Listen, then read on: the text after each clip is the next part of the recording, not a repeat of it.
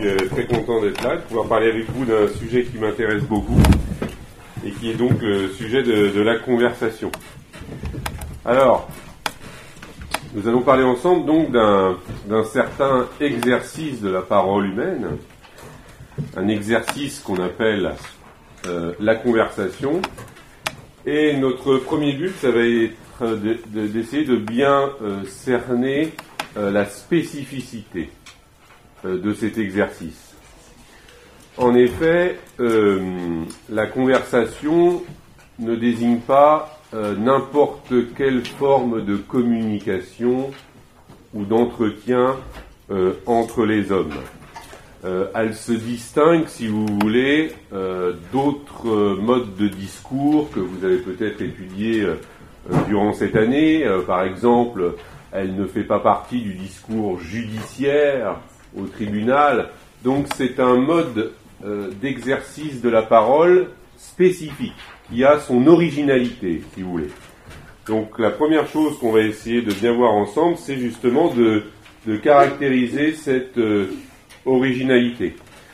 Alors, on vous a distribué euh, quelques textes et je voudrais lire avec vous, dès ce commencement, le, le texte numéro 1 euh, dans euh, un texte dans lequel euh, un auteur important du XVIIe siècle sur cette question de la conversation vous propose une définition de ce qu'est la conversation dans sa spécificité.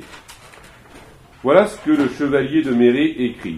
Le plus grand usage de la parole parmi les personnes du monde, c'est la conversation. De sorte que les gens qui s'en acquittent le mieux sont à mon gré les plus éloquents.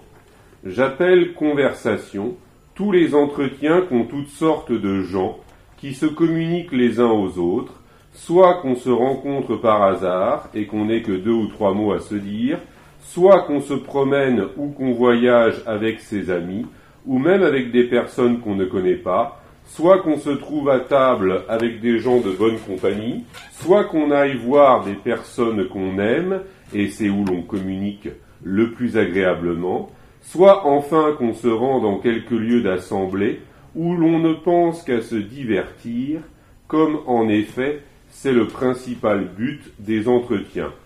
Car quand on s'assemble pour délibérer ou pour traiter d'affaires, cela s'appelle conseil et conférence, où d'ordinaire il ne faut ni rire ni badiner. Plus loin, la conversation veut être pure, libre, honnête et le plus souvent enjouée, quand l'occasion et la bienséance le peuvent souffrir, et celui qui parle, s'il veut faire en sorte qu'on l'aime et qu'on le trouve de bonne compagnie, ne doit guère songer, du moins autant que cela dépend de lui, qu'à rendre heureux ceux qui l'écoutent. Alors, cette définition de la conversation, met bien en valeur euh, une de ses premières caractéristiques, à savoir qu'elle est euh, un loisir, c'est-à-dire euh, une activité que l'on pratique pour le plaisir de la pratiquer, sans y être contraint, c'est quelque chose de spontané, la conversation euh, est associée par Méré à la promenade, à la convivialité d'un repas ou même au voyage. Et son but, dit-il, est le divertissement. Donc la conversation est un moment de récréation. Et à ce titre, Méré euh, distingue donc ce qu'il appelle la conversation et ce qu'il appelle le conseil ou la conférence, où il dit que ce n'est pas la même chose. Alors pourquoi ce n'est pas la même chose? Parce que même si la conférence est une forme de discussion, Méré dit que dans ce genre de discussion, il ne faut pas rire ou badiner. Alors, badiner, ça veut dire quoi? Ça veut dire s'amuser, plaisanter avec un certain enjouement. Et donc la conversation elle a pour but, si vous voulez, de préserver un plaisir, un moment de liberté, de loisir et de plaisir lié à la parole. Et d'ailleurs, euh, les auteurs qui ont beaucoup réfléchi à la, notion de conversation accordent beaucoup d'importance, on le verra, à la plaisanterie. Euh, dans la conversation, il y a aussi euh, la notion de plaisanterie qui intervient. le rire a aussi une place importante dans la conversation. Et euh, un auteur dont je reparlerai à plusieurs reprises, qui est important pour ces questions, il s'agit de Baldassar Castiglione, qui est un, auteur italien de la Renaissance et qui a écrit euh, en 1528, ah, ça a été publié en 1528, le livre du courtisan.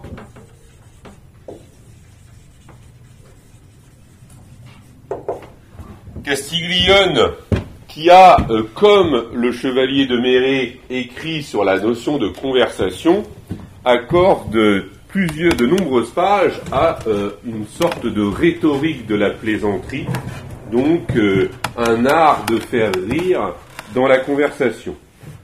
Alors, le rire est important dans la conversation, mais c'est aussi un danger. Il peut aussi être dangereux euh, c'est un art délicat de faire rire dans la conversation.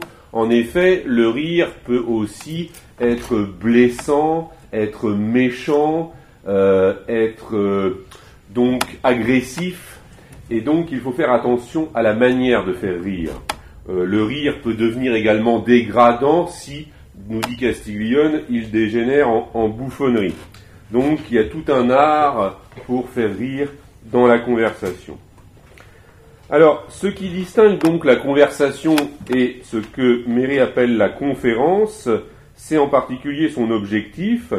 La conférence, nous dit a pour but de résoudre certaines affaires, le plus souvent sérieuses.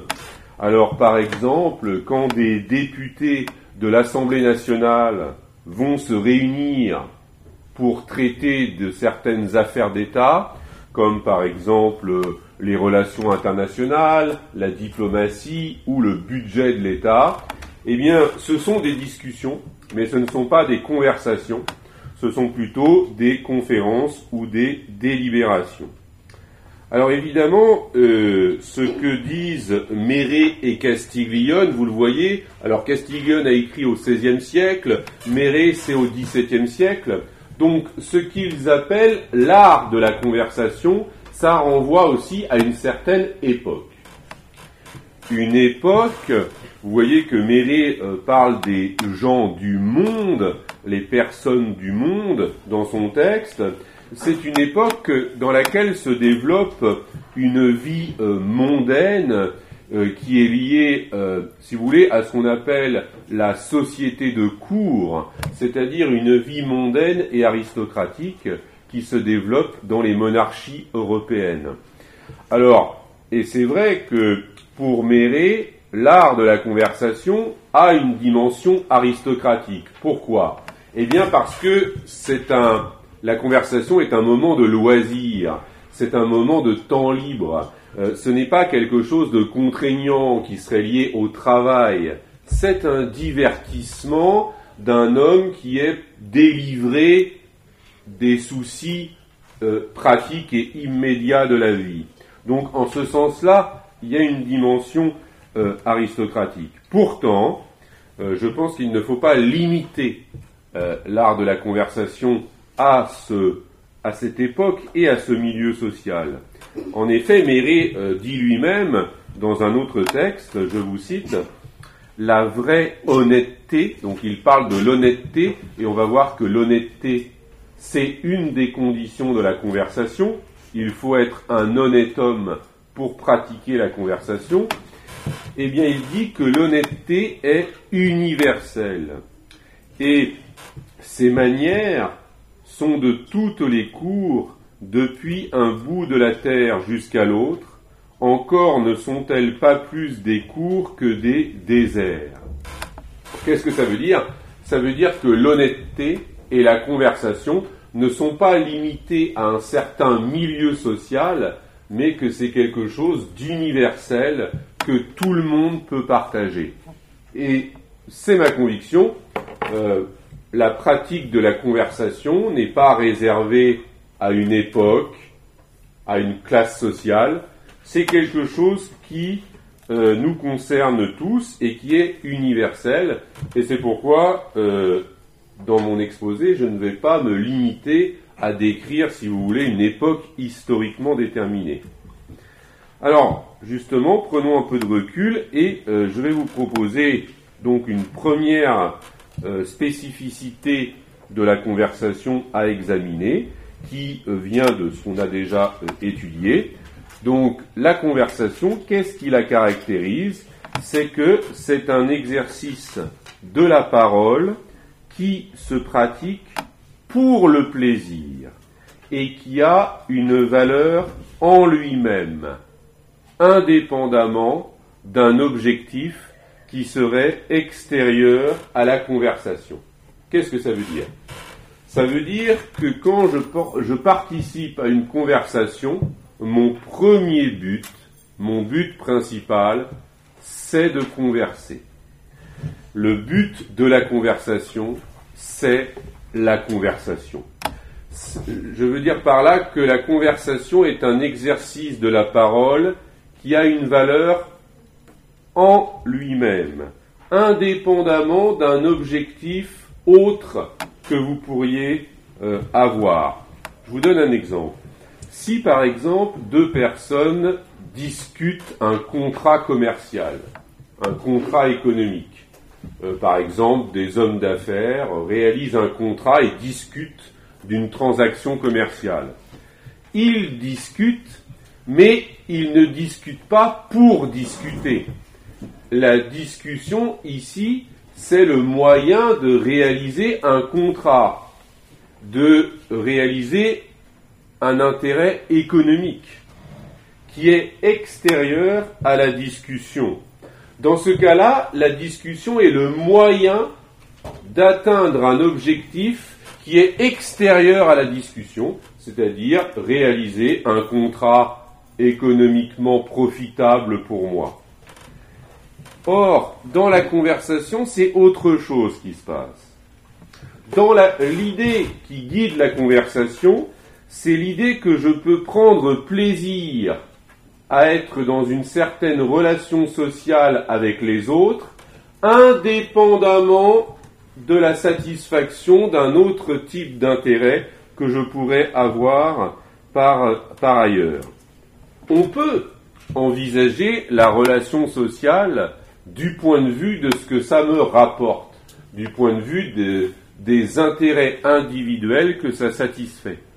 Par exemple, l'association avec les autres dans le cadre de la société, je peux l'envisager du point de vue de la sécurité qui, par exemple, je peux dire que la société garantit ma sécurité, euh, ma liberté.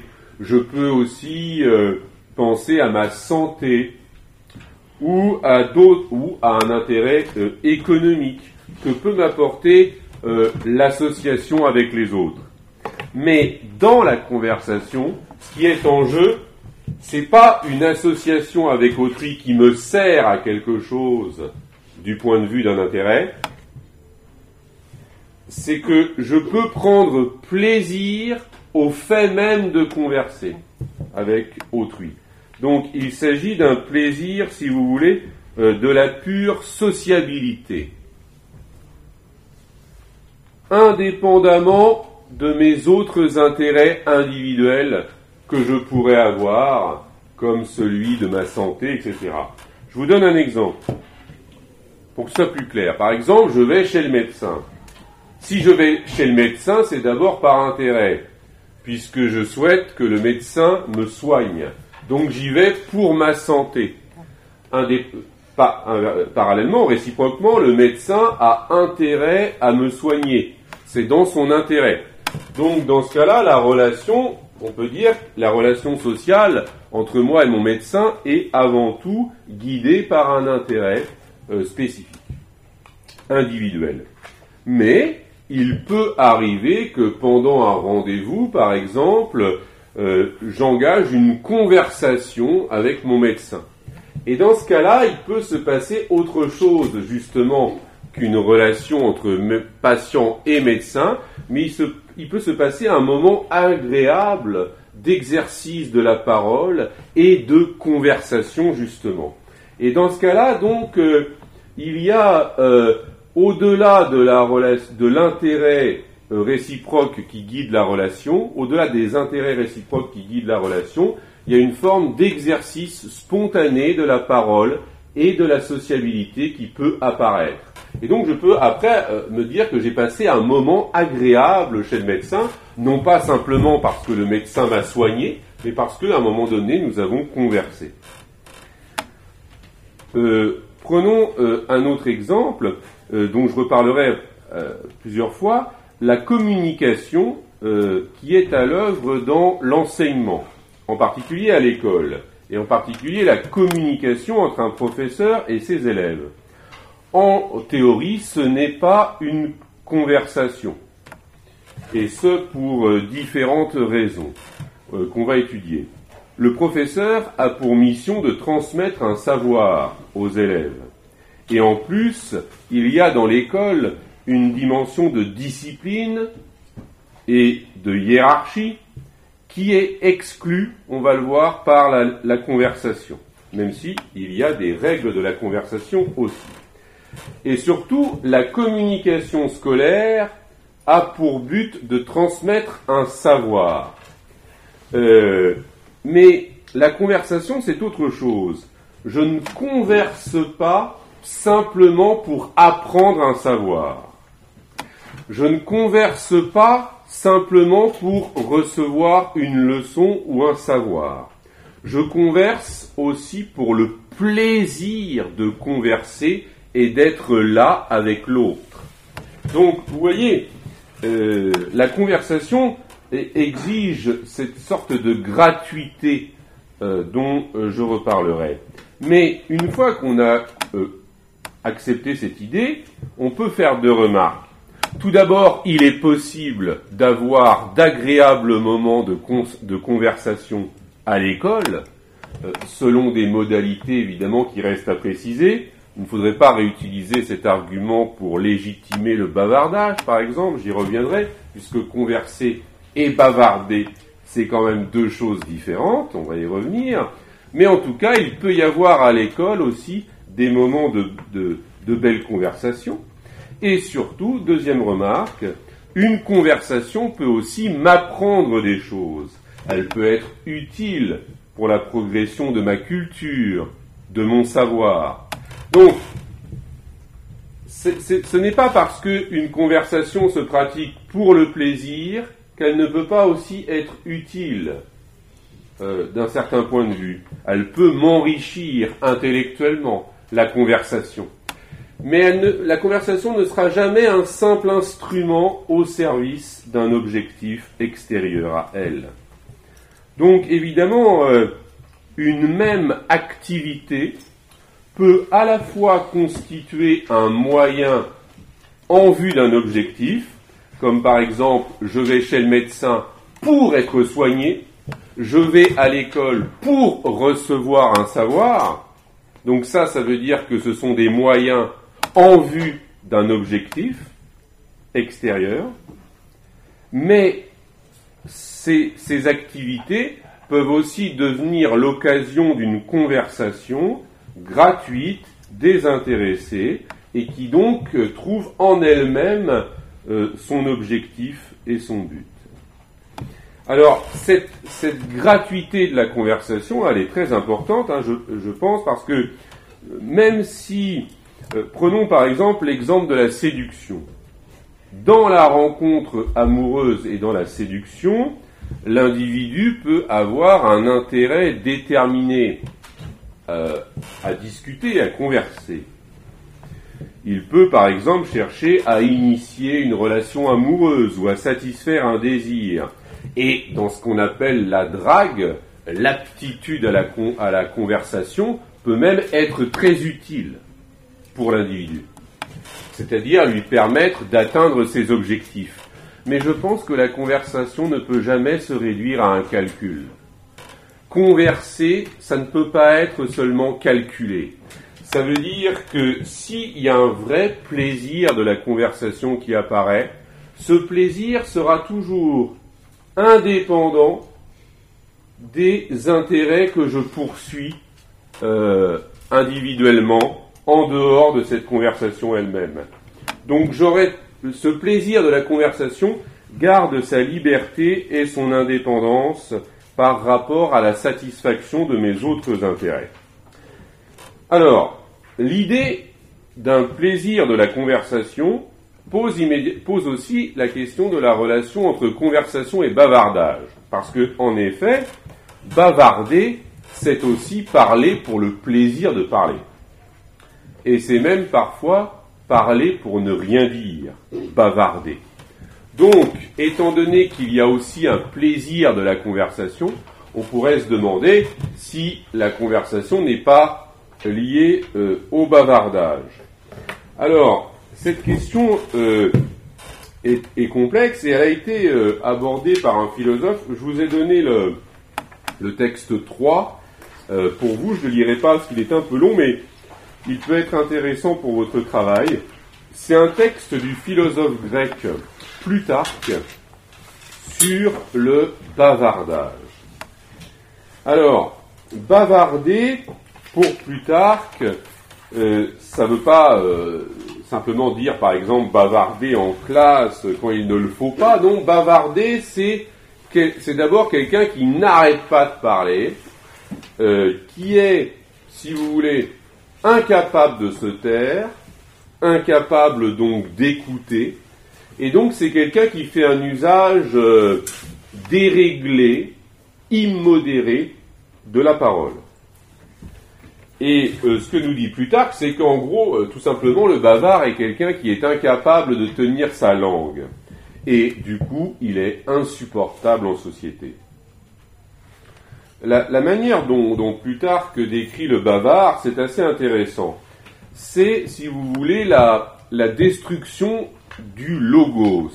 Sans doute euh, avez-vous étudié en cours euh, cette idée de, logos. Eh bien, euh, qui signifie pour les Grecs à la fois raison, discours et parole. Eh bien, le bavardage, c'est une sorte, pour Plutarque, d'absence de raison. C'est une sorte d'impulsion irrationnelle qui s'empare de la bouche du bavard, ce qui fait que sa bouche n'obéit plus à sa raison et à sa pensée. Elle veut tout le temps euh, parler d'une certaine façon. C'est comme une sorte de pulsion que le bavard n'arrive pas à, maîtriser. Donc c'est quelque chose qui éloigne l'homme du logos. Euh, que dit dans le texte que je vous ai donné, euh, le langage a été donné aux hommes pour les relier et les unir, mais au contraire, dans le bavardage, le langage devient quelque chose d'insupportable qui fait fuir les autres. Donc c'est une vraie euh, corruption de la parole, en quelque sorte.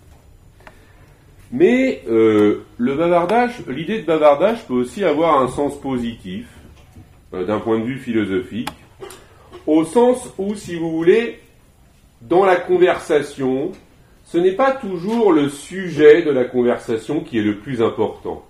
Si par exemple, par hasard, vous, vous rencontrez quelqu'un que vous connaissez, que vous le saluez dans la rue, que vous commencez à échanger quelques mots, comme dit Méré, bon, les sujets ne seront pas forcément très importants. Euh, parfois, on parle de la pluie et du beau temps, comme on dit. Donc, ce sont euh, ce qui compte là dans, la conversation, c'est pas forcément le contenu, mais c'est plutôt le, fait de maintenir une relation sociale à autrui. C'est une manière de respecter l'autre, de le saluer, d'échanger quelques mots. Donc, dans ce cas-là, euh, l'idée de bavardage peut avoir un sens positif, au sens, et se rapprocher de la conversation, au sens où la conversation, ça peut être euh, ce genre de, pratique, si vous voulez, une sorte de respect de l'autre, qui, dans, lequel le sujet du discours n'est pas le plus important. Donc parfois, parler pour ne rien dire, ça peut avoir un sens. Mais je ne vais pas euh, par la suite euh, aborder, euh, privilégier cette modalité de la conversation. Je voudrais maintenant aborder avec vous une nouvelle dimension de la conversation, qui est sa dimension philosophique et intellectuelle. En effet, la conversation, c'est ce que nous allons voir maintenant, c'est aussi un exercice de l'esprit, un exercice de la pensée. Comme le sport est un exercice du corps, la conversation est un exercice de l'esprit. C'est d'ailleurs euh, un des défauts, si vous voulez, de la définition que donne Méré euh, de la conversation dans le texte qu'on a lu en premier, parce qu'il euh, donne de la conversation une dimension principalement sociale, mondaine, et euh, cette définition ne met peut-être pas assez en valeur la dimension intellectuelle et éventuellement philosophique de la conversation. Euh, par exemple, dans un livre intéressant euh, et, important sur cette question, La recherche de la vérité, le, le grand philosophe français du XVIIe siècle Descartes propose de présenter sa philosophie dans le style des honnêtes conversations. Donc même Descartes, par exemple, a exprimé le souci de rapprocher la philosophie de la conversation. Il a choisi le style de la conversation pour exprimer sa pensée philosophique dans ce livre qui s'appelle La recherche de la vérité. Le livre du courtisan également, dont j'ai mis le titre euh, au tableau en 1528, se présente comme une conversation philosophique euh, sur, je dirais, euh, l'idéal du courtisan, c'est-à-dire l'idéal du gentilhomme, euh, mais ça va plus loin, c'est l'idéal d'un homme accompli, cultivé et honnête, qui a à la fois des qualités morales et esthétiques. Je reviendrai sur ce point.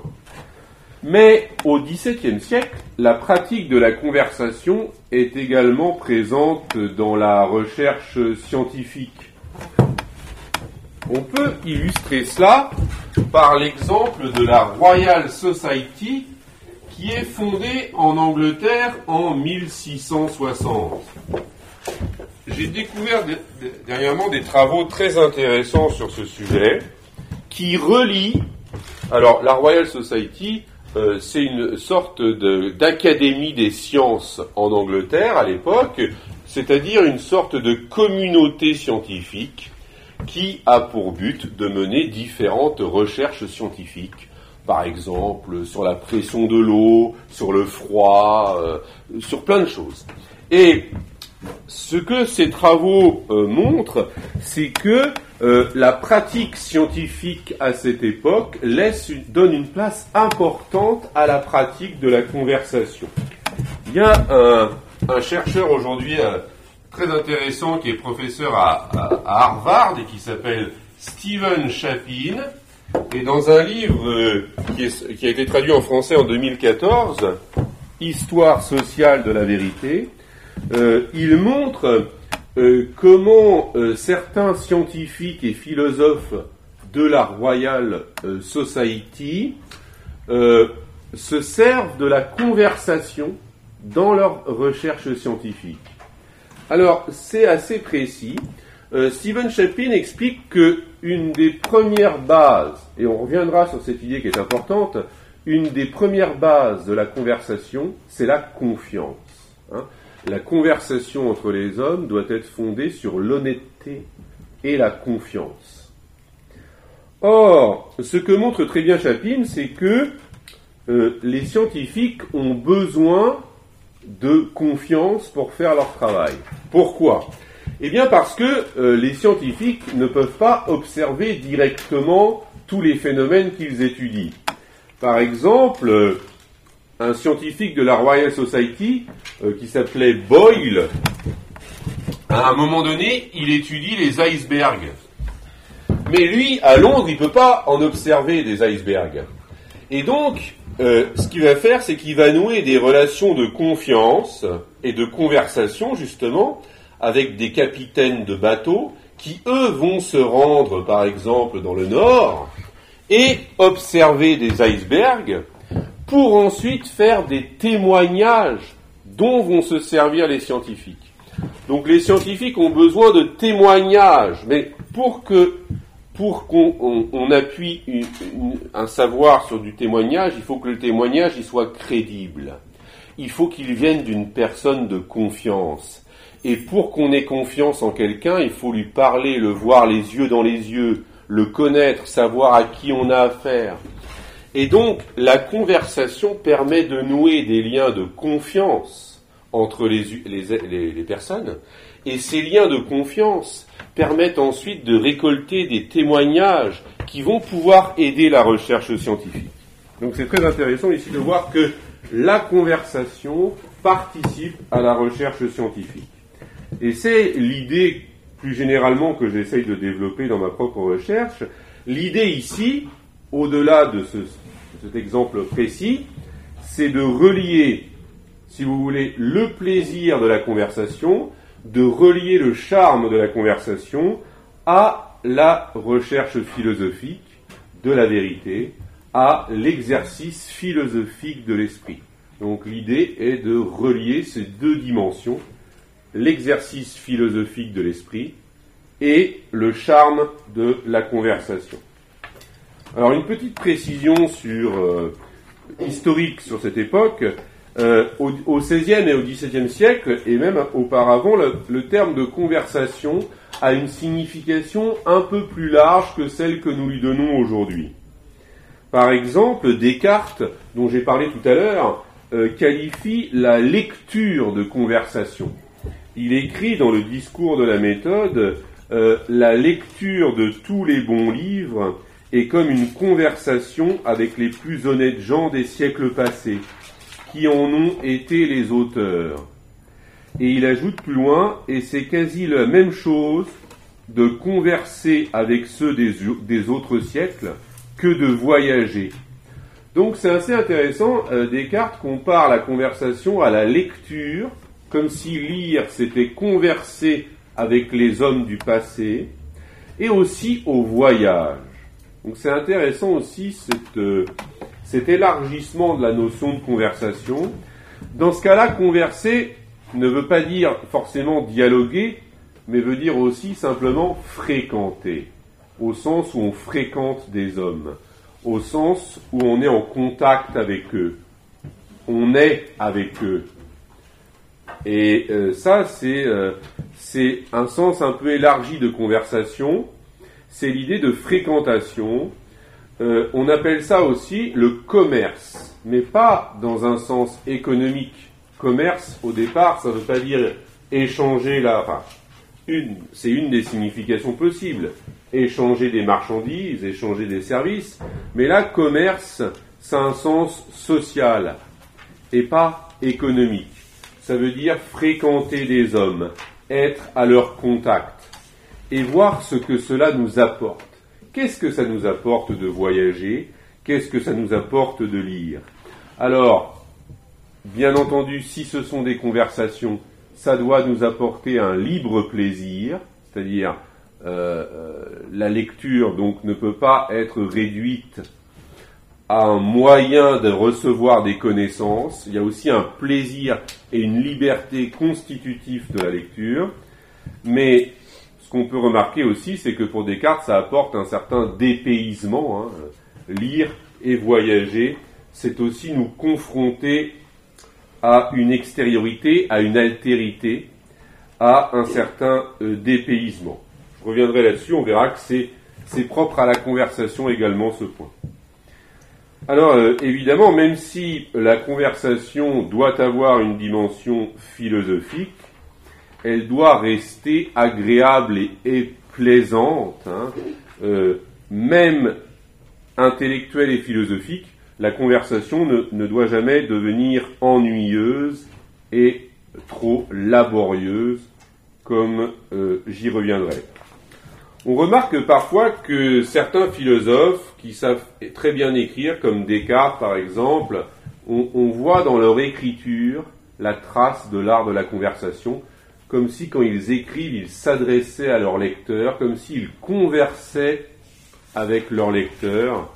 C'est très intéressant de constater euh, parfois que l'art de la conversation se retrouve dans l'écriture. Alors, on reviendra peut-être éventuellement sur ce point, mais je voudrais quand même maintenant aborder avec vous quelque chose d'important qui sont, on a parlé du plaisir de la conversation, maintenant on va parler des règles de la conversation. Alors, je vais en proposer quelques-unes, mais j'espère que vous-même, vous pourrez peut-être en ajouter d'autres, car ma liste ne sera pas euh, complète. Quelles sont les règles d'une bonne conversation? Et j'adopterai ici, si vous voulez, une ligne directrice et qu'il faut bien garder à l'esprit, c'est que une bonne conversation, c'est d'abord une vraie conversation. Je vais essayer d'expliquer ce que ça veut dire. Une bonne conversation, c'est d'abord une vraie conversation. En effet, euh, les règles que nous allons étudier ici, les règles de la conversation, ce ne sont pas des règles qui seraient imposées de l'extérieur à la conversation. Les règles que nous allons étudier, ce sont des règles qui sont intérieures à la conversation. Ce sont comme les règles du jeu, comme les règles d'un jeu. Par exemple, si vous voulez jouer au tennis, vous devez respecter certaines règles. Si vous ne respectez pas ces règles, vous ne jouez pas au tennis. Vous faites autre chose. Si par exemple vous prenez la balle avec la main et que vous la jetez sur l'adversaire, ce n'est plus du tennis, c'est autre chose. Vous ne respectez pas la règle, et si vous voulez jouer au tennis, il faut respecter les règles qui définissent le tennis. C'est-à-dire, jouer au tennis, ça implique forcément de respecter les règles qui définissent le tennis. Eh bien là, c'est un peu la même idée, c'est-à-dire que si vous voulez converser, vous devez respecter les règles qui rendent possible la conversation. Donc, ce que j'appelle ici des règles de la conversation, ce sont en fait les conditions de possibilité de la conversation. Ce sont les règles qui rendent possible la conversation. Ce ne sont pas des règles qui viendraient de l'extérieur s'imposer à la conversation. Alors, première règle que je vous propose, éviter ce qu'on appelle le dogmatisme. Est-ce que vous savez ce qu'est une personne dogmatique ou qui a ce défaut du dogmatisme? Oui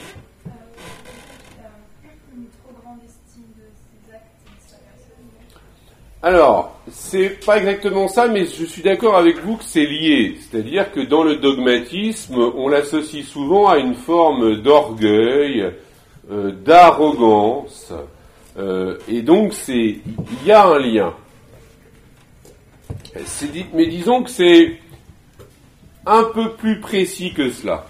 Personne euh, peut préciser l'idée? Oui?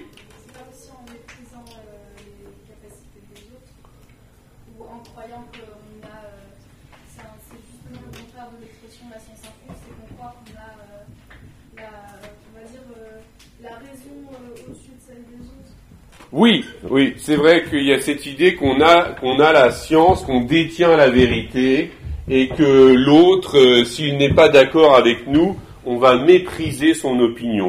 Vous avez raison, c'est lié. Alors, ce qu'on peut dire pour euh, bien préciser les choses, c'est qu'une personne dogmatique, c'est une personne qui euh, affirme son opinion d'une manière autoritaire, péremptoire euh, qui dit c'est comme ça et c'est pas autrement. Éventuellement, euh, c'est lié, comme vous l'avez dit, à l'arrogance. C'est évidemment quelque chose de méprisant. Et donc, euh, le dogmatisme, c'est aussi un refus de la discussion. Et par là même un refus de la conversation. Comme la personne dogmatique est persuadée de détenir la vérité, elle refuse la conversation, elle refuse de remettre en question sa conviction. l'homme dogmatique refuse donc la conversation, il est certain de détenir la vérité. Euh, le dogmatique peut vouloir aussi euh, chercher à imposer son opinion euh, d'une manière, je dirais, de, tyrannique. Je vais revenir, je vais revenir là-dessus. Alors, parfois, le dogmatique aussi se cache à lui-même la fragilité de sa pensée et de sa conviction. Une personne peut vouloir être dogmatique alors qu'elle sait bien au fond d'elle-même que sa conviction n'est pas une véritable certitude. Alors évidemment, euh, être dogmatique, c'est très désagréable pour les autres, et c'est très désagréable dans la conversation. Montaigne l'a très bien souligné. Montaigne est un auteur qui va être important euh, pour notre réflexion sur la conversation.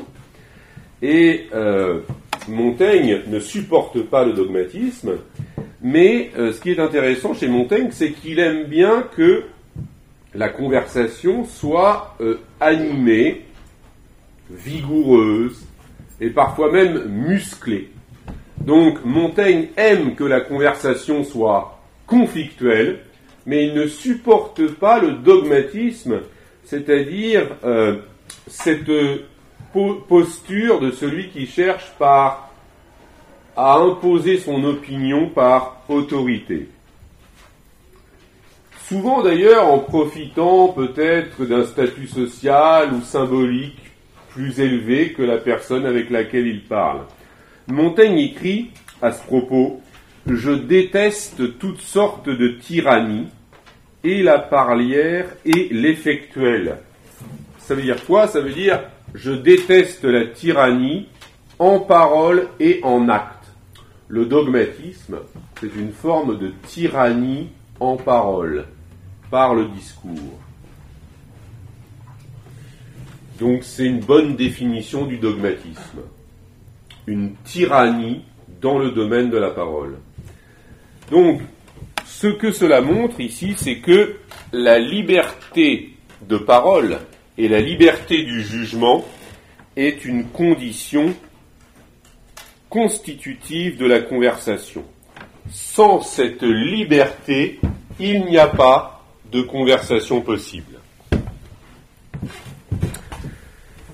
Dans la deuxième règle, je vais euh, développer cette idée de liberté. Nous avons vu précédemment que la confiance est un pilier de la conversation. Et en effet, euh, je tiens beaucoup à cette idée que la conversation est un espace de liberté et donc aussi de franchise. Euh, ce qui caractérise en effet la conversation, c'est qu'elle autorise davantage de liberté et de franchise que d'autres formes de discussion plus officielles, euh, plus euh, plus formelle, par exemple. Il y a dans la conversation une liberté qu'il n'y a pas forcément dans d'autres formes de discussion. Par exemple, dans les conférences dont nous avons parlé euh, précédemment avec Méré. Mais sans confiance, la conversation est impossible.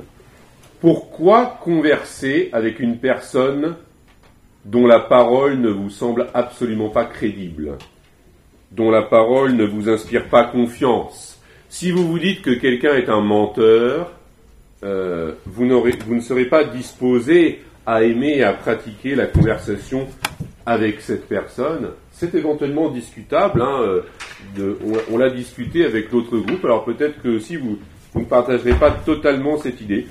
Mais je pense pour ma part que le désir de vérité est indissociable de la conversation. Quand nous pratiquons la conversation, nous cherchons la vérité. Même si par exemple nous parlons avec un ami de quelque chose éventuellement anodin, nous cherchons à savoir ce qu'il pense vraiment. Nous cherchons à savoir ce qu'il a vraiment vécu. Et donc, il y a dans la conversation cette volonté de partager une certaine franchise, une certaine aussi authenticité. Je reviendrai sur cette notion euh, importante. Alors, franchise, mais pas grossièreté. mais pas brutalité. Alors, euh, la question de la franchise est une question intéressante. Le philosophe Plutarque a beaucoup écrit sur ce sujet des choses intéressantes. Plutarque dit que la vraie franchise, ce n'est pas la même chose que la grossièreté.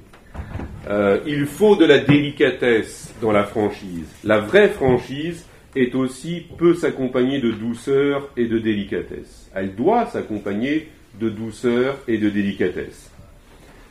Alors, Plutarque dit bien que parfois, hein, euh, il faut être franc de manière un peu brutale. Mais un bon médecin, dit Plutarque, préfère soigner par la douceur et par le plaisir que par des, remèdes violents. Donc, distinguer euh, franchise et grossièreté, brutalité. Une autre condition de la conversation, l'écoute. Il n'y a pas de conversation sans écoute et donc sans silence. Euh, un homme qui monologue ne converse pas. Converser, ça ne peut pas être évidemment euh, monologuer, et donc le silence est une condition de la conversation. C'est pourquoi le bavardage dont parle Plutarque menace la conversation, puisque le bavard est un homme qui ne sait pas se taire. Alors, je passerai maintenant à la quatrième règle qui est importante et euh, qui est liée souvent au, problème du dogmatisme. Et, il faut éviter le pédantisme dans la conversation. Alors ça, c'est une règle aussi euh, à laquelle j'attache de l'importance. Alors, qu'est-ce que c'est le pédantisme? Qu'est-ce que c'est un pédant? Est-ce que vous avez déjà euh, une petite idée de la définition de cette notion? Oui c'est vrai que c'est lié un peu à l'opinion de tout savoir, oui. Quelqu'un qui se vante. Oui, il y a une forme de vanité, de vantardise dans le pédant. On pourrait dire d'ailleurs que c'est quelqu'un qui se vante de son savoir, pour relier vos deux réponses. Et en effet, dans le premier sens, le pédant est quelqu'un qui fait étalage de son savoir et de sa culture. Et c'est très désagréable dans la conversation. Mais euh, le pédantisme ne se réduit pas à cela. Et on va s'inspirer un peu de la réflexion de Montaigne pour approfondir cette notion. Euh, pour Montaigne, euh, le pédant, c'est un peu plus compliqué.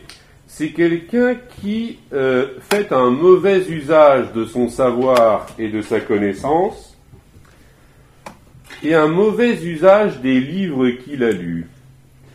En effet, Montaigne dit que la bonne lecture, la bonne éducation, ça doit aboutir à une digestion.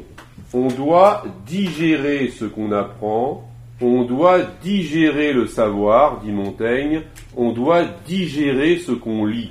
Alors, c'est une belle image, la digestion, ça veut dire que je dois m'approprier la connaissance, je dois transformer ce que je lis en moi-même, transformer en moi, m'approprier le savoir. Alors évidemment, euh, l'image est belle, mais comment ça se fait précisément, cette digestion intellectuelle euh, il, il, faudrait évidemment préciser un peu la chose, le processus au-delà de l'image. Alors essayons de préciser un peu les choses. Le pédant, dit Montaigne, ne pense pas par lui-même il est asservi. Il est servile. Donc il y a aussi un problème de servilité dans le pédantisme. En effet, le pédant récite ce qu'il sait, il récite ce qu'il a lu, sans euh, penser par lui-même. Donc par exemple, à l'époque de Montaigne, Montaigne est exaspéré par les professeurs qui ne jurent que par Aristote.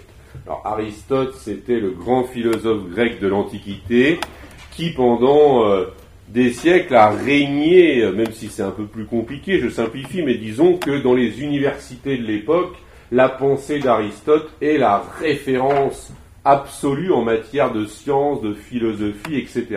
Et Montaigne, lui, justement, il associe le pédantisme un peu à cette soumission comme si oh, il ne fallait absolument pas remettre en question l'autorité d'Aristote.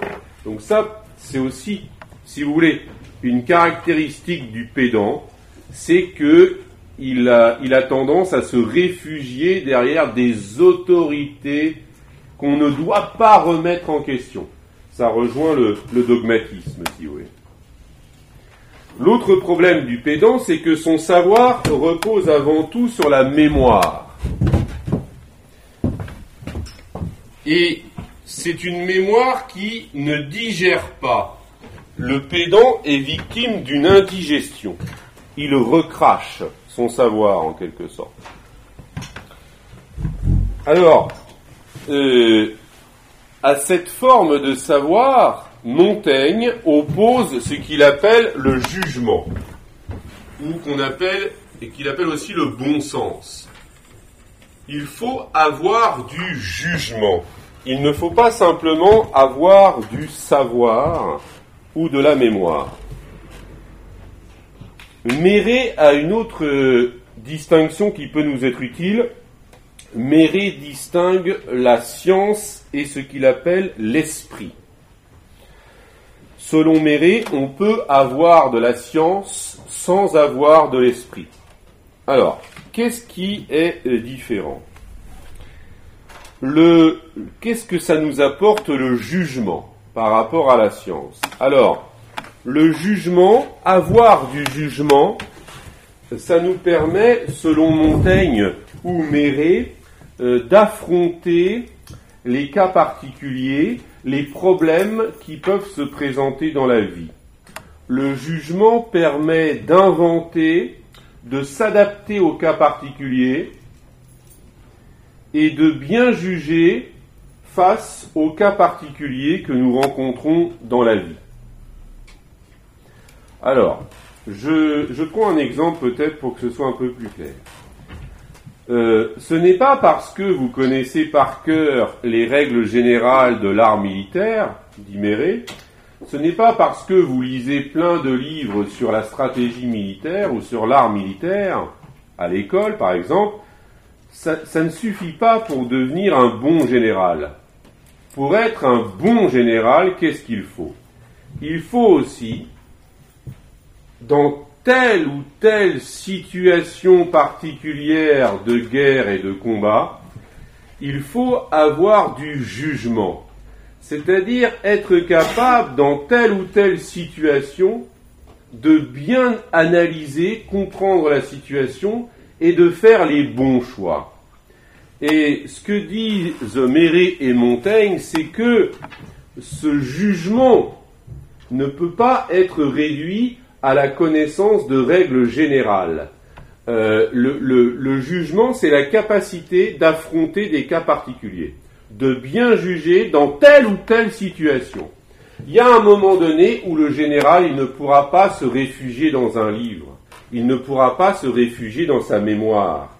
Il faudra qu'il affronte le danger et la particularité de la situation. Il devra faire preuve d'adaptation et il devra être capable d'avoir du jugement et éventuellement de l'inventivité par rapport à la situation. Donc ça, euh, c'est ça qui fait le jugement. C'est cette capacité de s'adapter à certaines épreuves. Je, je, vous prends, je vous cite une autre phrase de Méré qui pourra nous aider. Méré écrit à propos de l'art, de la peinture, de sorte qu'un peintre, à moins d'avoir le génie de Raphaël, on pourrait savoir plus que lui et n'être qu'un médiocre peintre. Donc ça, c'est toujours lié à la même idée, c'est qu'on peut avoir beaucoup de savoir sur la peinture et ne pas être un grand peintre, un peintre ingénieux et talentueux. Ce n'est pas seulement le savoir qui peut faire un Raphaël. Ce n'est pas simplement lire des livres sur la peinture qui peut faire un Raphaël. Pour Méré, il n'y a pas d'école du génie, d'une certaine façon. Et, alors, ce qui fait le génie, c'est cette faculté de, cette puissance d'invention, euh, d'improvisation devant les cas particuliers. Et ça ne pourra jamais euh, simplement être ramené à un résultat de la mémoire. Donc, euh, le jugement exige aussi une finesse euh, qui ne peut pas être ramenée à des règles générales. Vous ne pourrez pas apprendre ces règles dans un manuel.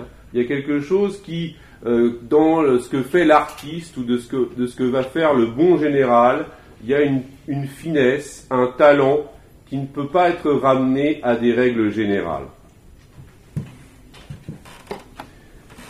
Alors, autre problème que rencontre le pédant, donc à part son manque de jugement et son manque d'esprit, euh, c'est que le pédant euh, pose aussi un problème moral pour Montaigne. C'est-à-dire un pédant, c'est aussi un individu que le savoir et la science ne rendent pas meilleur moralement. Montaigne écrit L'étude des sciences amollit et effémine les courages plus qu'il ne les fermit et aguerrit. Qu'est-ce que ça veut dire? Ça veut dire que pour certaines personnes, c'est pas systématique, l'étude des sciences et le savoir accumulé va amollir l'individu, c'est-à-dire lui faire perdre de sa vigueur. Donc il y a aussi dans le risque du pédantisme il y a aussi une forme de dévirilisation, une perte de vigueur euh, qui est liée à ce mauvais usage du savoir. C'est pourquoi Montaigne répète souvent que l'homme ne doit pas s'enorgueillir et se vanter excessivement de sa science ou de son savoir. Il doit être plus humble et plus modeste sur cette question. Euh, je vous cite un extrait assez drôle, de, assez amusant de l'Apologie de Raymond Sebon, un livre, un texte de Montaigne, dans lequel il écrit que euh, on voit par expérience que les hommes les plus grossiers et les plus lourds sont plus fermes et plus désirables aux exécutions amoureuses, et que l'amour d'un muletier, c'est-à-dire un conducteur de mulets, se rend souvent plus acceptable que celle d'un galant homme sinon que en celui-ci, l'agitation de l'âme trouble sa force corporelle, la rompt et la lasse. Alors ça veut dire en gros que euh, l'homme de savoir, l'homme de culture, l'homme, pédant court le risque aussi d'une perte de vigueur sexuelle. Hein. Et donc il y a aussi ici chez Montaigne euh, le risque, cette idée que l'homme parfois dont l'âme est trop troublée et agitée et, ça touche en particulier le pédant, euh, va perdre de sa vigueur, de son courage aussi, et euh, vigueur au sens euh, courage moral, mais au sens aussi vigueur érotique. donc il y a le risque d'un amollissement, d'un affaiblissement de l'homme sous l'effet d'un savoir et d'une culture trop pesante qui écrase l'individu. Montaigne, et c'est là qu'on va revenir à la conversation, justement, il oppose à cela, il oppose à cette perte de vigueur dans le pédantisme, il y oppose une conversation qu'il conçoit comme un exercice sportif, musclé et vigoureux de l'esprit. Pourquoi vigoureux? Eh bien parce que Montaigne ne conçoit pas la conversation sans le conflit et l'opposition. C'est-à-dire que converser, c'est aussi rencontrer une certaine adversité. Je cite Montaigne, J'aime une société et familiarité forte et virile, une amitié qui se flatte en l'âpreté et vigueur de son commerce, comme l'amour en morsure et égratignure sanglante. Donc, ce que Montaigne aime dans la conversation, c'est aussi le heurt, l'égratignure, comme dans l'amour, dit-il. Donc il y a quelque chose qui doit éventuellement être animé, musclé, parfois même dur, mais jamais pédant. Et donc on voit qu'il oppose la vigueur de la conversation à l'amollissement du pédant qui lui est euh, perd de sa vigueur et de sa virilité intellectuelle euh, dans, euh, le, dans, le savoir. Ainsi, euh, il ne faut jamais oublier que la conversation, ce n'est pas forcément le consensus. La conversation, ce n'est pas tout le monde est d'accord autour d'idées un peu toutes faites. Non, la conversation, elle implique l'opposition, la vigueur, nous dit Montaigne, de l'opposition, et c'est ça qui exerce notre esprit. Hein. Il ne suffit pas de, recevoir passivement un savoir pour exercer son esprit, il faut aussi affronter euh, comme un sport l'opposition des autres. Alors, euh, cette réflexion sur le pédantisme attire également notre attention sur la relation problématique, encore une fois, entre conversation et école, car en effet, il faut l'avouer, le pédantisme est souvent un défaut de professeur. Euh, Giovanni della Casa remarque dès la Renaissance que dans la conversation, il ne faut surtout pas faire le professeur. C'est-à-dire que dans la conversation, il est très désagréable de faire la leçon. Ne jamais faire la leçon à autrui dans une agréable conversation. Ça, c'est une autre caractéristique du pédant, c'est de, de, considérer l'autre comme un être à qui il doit faire la leçon.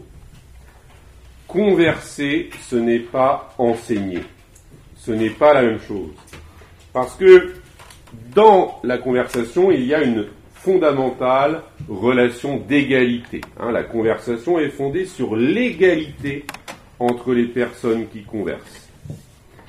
Mais attention, mon but n'est pas du tout ici de faire de la démagogie.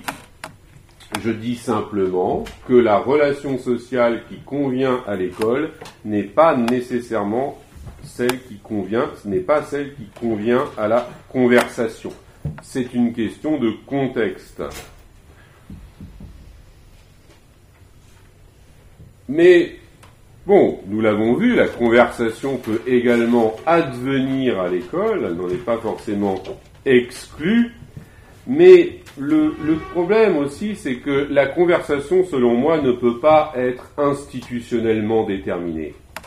Il n'y a pas de cadre institutionnel qui détermine la conversation. La conversation est quelque chose qui se produit spontanément, comme un loisir, comme un moment de récréation pour l'esprit. Donc euh, ce n'est pas quelque chose que l'on peut pratiquer par obligation, parce qu'on y serait forcé. Alors, euh, c'est un espace de spontanéité et de liberté, mais en même temps une liberté qui euh, exige des règles pour être pratiquées. C'est aussi tout ce qui fait la, complexité de la conversation. Alors, autre, autre règle euh, qu'il faut souligner, c'est que euh, la, la, raison est aussi fondée sur un certain exercice de la raison. Donc, il y a aussi une rationalité de la conversation. On ne peut pas converser avec un fou ou vraiment avec quelqu'un qui ne partagerait pas la même raison que nous. Nous l'avons vu avec l'idée de logos pour les Grecs qui signifie à la fois discours, raison, parole. Nous avons besoin de la raison, nous avons besoin du logos pour converser. Alors, qu'est-ce qu'elle nous permet la raison? Elle nous permet d'argumenter, elle nous permet de justifier ce que l'on dit, elle nous permet aussi de maîtriser nos émotions, parfois trop violentes. La raison nous empêche aussi d'être dogmatiques, puisqu'elle exige de nous qu'on argumente, qu'on cherche à justifier paisiblement notre conviction. Elle nous permet aussi de partager avec les autres certaines règles de pensée, comme la logique, et aussi éventuellement de, de reconnaître la vérité euh, si quelqu'un l'affirme, même si cette vérité ne correspond pas à ce qu'on pensait euh, au départ. Donc la raison nous permet aussi de dépasser la subjectivité de notre point de vue, de notre opinion, et éventuellement de rechercher une vérité capable d'universalité. Alors, plus généralement, euh, ça pose la question de qu'est-ce qui peut empêcher la conversation, avec qui je ne peux pas converser, et euh, la folie n'est pas le seul problème que l'on peut rencontrer. Euh, il y a aussi celui de la sottise et de la bêtise. En effet, alors ça c'est très important à la fois pour Montaigne et pour Méré, même si alors, c'est très important parce que pour Montaigne, il faut pouvoir discuter avec des hommes qui n'ont pas forcément beaucoup de culture. Hein. La conversation, c'est discuter avec toutes sortes de personnes. Montaigne dit qu'il apprécie de converser avec un paysan, avec des personnes donc qui n'auront pas la même culture que lui, mais par contre, il y a quelque chose qu'il n'acceptera jamais, dit-il, c'est la sottise. Et ça, par contre, il ne peut pas converser avec quelqu'un dans lequel il voit de la sottise. Alors, qu'est-ce que c'est la sottise? Méré non plus ne la supporte pas, euh, mais Méré euh, a une position un peu nuancée puisqu'il distingue la sottise et la simplicité. Euh, il dit que les personnes simples d'esprit ne sont pas forcément insupportables. Elles peuvent être même très agréables en société. Par contre, la sottise, c'est insupportable. Alors, Méré s'emporte à propos de la sottise et il dit, je cite, la sottise me semble toujours insupportable, de quelque façon qu'elle se présente. Elle est opiniâtre, incommode, arrogante, envieuse, perfide, ingrate, chicaneuse, formaliste, bourgeoise, pédante, on retrouve ici le pédantisme, affirmative, avare, intéressée en tout, et fort rigoureuse à conserver ses droits. Il ajoute, c'est intéressant, elle n'admire que la fortune et l'établissement. Ça veut dire que la sottise est associé par Méré aux personnes qui n'admirent les gens qu'en fonction de leur statut social ou symbolique, qui sont impressionnés par ce que Pascal appelait à l'époque les grandeurs d'établissement, c'est-à-dire la position que vous occupez dans la société. En gros, si vous êtes quelqu'un de bien placé, un sot va l'admirer ou le respecter, et si quelqu'un ne partage pas la même position, il va le mépriser. Ça, c'est un signe aussi de la sottise pour, euh, pour Méré. Alors, il, donne un exemple assez intéressant. Il donne l'exemple d'une opinion des Macédoniens euh, à propos d'Alexandre. Alexandre le Grand, le, grand, conquérant de l'Antiquité macédonien. Et euh, quand il a conquis une bonne partie du monde, Alexandre avait l'habitude de s'adapter aux usages des pays étrangers euh, qu'il découvrait. Et les Macédoniens, vous voyez ça d'un mauvais œil, euh, beaucoup de Macédoniens reprochaient à Alexandre de ne plus vivre comme un Macédonien. Et ça, Méré, pour lui, c'est un exemple de sottise. Alors, ça, peut peut-être permettre de... C'est une forme ici d'arrogance nationaliste, on pourrait dire. Hein. Donc ça peut être intéressant d'approcher la sottise sous cet angle. Hein, les Macédoniens qui refusent que Alexandre s'adapte aux habitudes étrangères. Mais important, hein, sottise ne veut pas dire manque de savoir. Un pédant peut être sot et avoir beaucoup de savoir. Hein, la sottise est une déficience du jugement. Mais on a parlé euh, précédemment de la rationalité de la conversation. Mais il ne faut pas oublier que la conversation ne peut pas seulement être fondée sur l'exercice du logos et de la raison. À ce titre, je propose une distinction entre discussion et conversation, euh, en sous-entendant que dans la discussion, la rationalité euh, est plus encore à une place peut-être plus plus centrale encore que dans la conversation. Je veux dire par là que la conversation ne peut pas être seulement fondée sur l'exercice de la raison, elle a besoin également d'émotion, d'invention, elle a besoin du rire. Une conversation ne, peut pas être tout le temps sérieuse, hein. elle doit admettre aussi une certaine folie et parfois même un certain délire. Et en effet, euh, ce qui caractérise la conversation, c'est aussi une certaine liberté de la parole, euh, la liberté parfois de plaisanter, la liberté parfois même d'exagérer, parfois de dire des extravagances, parfois même un peu de délirer. Donc dans la conversation, certes, on ne peut pas discuter avec un fou, mais il ne faut pas non plus discuter avec une personne qui serait tellement raisonnable qu'elle en deviendrait ennuyeuse. La conversation, elle ne peut pas être folle, mais elle ne doit pas être ennuyeuse non plus. D'ailleurs, la fin du livre du courtisan de Balthazar Castiglione s'achève sur un moment de délire amoureux euh, dans lequel un des interlocuteurs célèbre le délire et l'enthousiasme de l'amour d'une manière qui, peut-être aux yeux de la raison, serait un petit peu euh, suspecte. Et puis aussi, euh, comme vous le rappeliez hier, il y a aussi dans la conversation une dimension charnelle. Hein, euh, un langage corporel. Euh, converser, c'est aussi se regarder dans les yeux, éventuellement se toucher. Euh, c'est évidemment agir avec son corps, etc. Donc il y a une, dimension charnelle dans la conversation. Ça ne peut pas être purement intellectuel non plus. Hein. Donc ici, il y a une relation à établir entre exercice de l'esprit et affectivité. Alors à ce propos justement, euh, abordons euh, la dernière règle sur laquelle je voudrais euh, que je voudrais décrire, c'est la, question de l'éloquence dans la conversation. En effet, il y a une éloquence de la conversation, mais une éloquence spécifique. Ce n'est pas la même éloquence que l'éloquence du tribunal, ou l'éloquence de l'assemblée politique.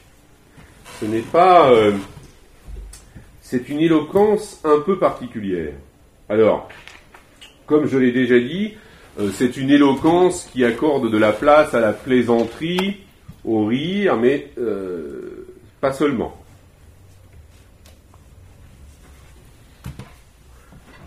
Alors Castiglione développe assez longuement dans son livre la rhétorique de la plaisanterie en s'inspirant de l'orateur Cicéron. Il dit que la plaisanterie peut prendre différentes formes. Elle peut prendre la forme d'une narration agréable, un récit, comme quand vous racontez une histoire drôle. Elle peut prendre au contraire une forme plus brève, comme ce qu'on appelle le mot d'esprit. Il y a un auteur très intéressant sur ce sujet qui s'appelle euh, Gracian, Balthazar Gracian, qui est un auteur espagnol du XVIIe siècle, et qui justement nous dit que dans la conversation, il faut être spirituel, il faut avoir de l'esprit. Alors qu'est-ce que c'est avoir de l'esprit? Qu'est-ce que c'est être spirituel? Nous l'avons vu tout à l'heure à propos du pédantisme.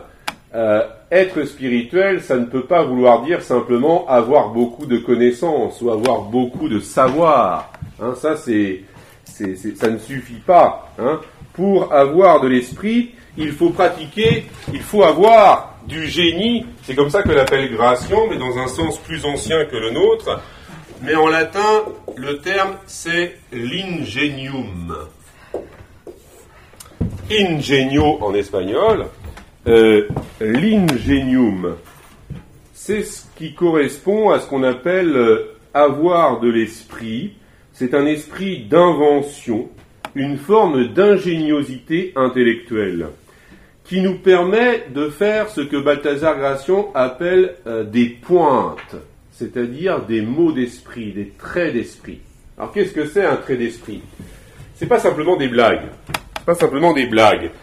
Euh, Gracian dit que le, trait d'esprit, ce qu'il appelle la pointe, c'est l'équivalent pour l'esprit de la beauté pour les yeux.